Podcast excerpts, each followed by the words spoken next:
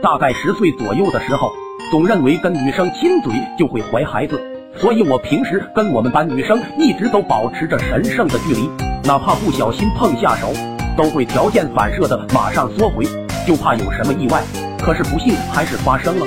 记得是刚放暑假那天，我和我家的租房客，跟我年纪差不多的小花，在后院玩，太兴奋，疯跑的时候被石头子绊倒，一下子就扑了小花仰倒，我的嘴结结实实亲到了小花的嘴上。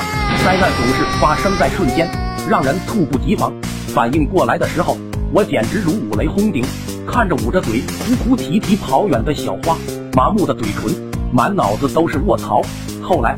小花的父母带着小花回他们四川老家，而我的整个暑假都是在惶恐和焦虑中度过的，做梦都是小花和孩子。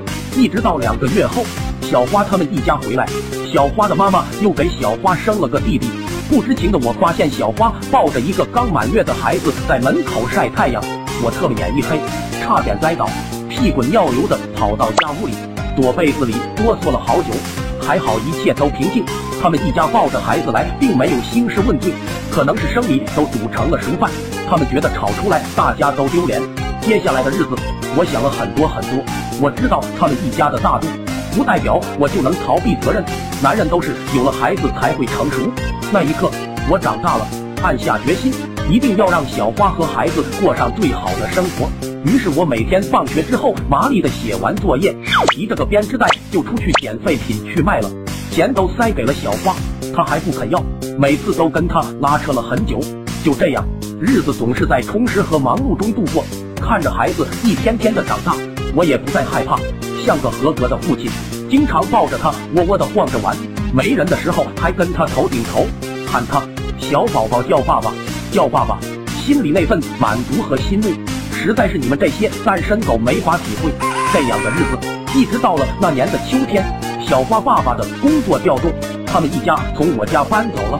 至今还清楚的记得搬走的那天，我痛哭着跟在车后跑了很久很久，摔倒爬起后，直到那车没了踪影，我捶胸跺足，呼天抢地，恨自己没能力，连自己的爱人和亲生孩子都保不住。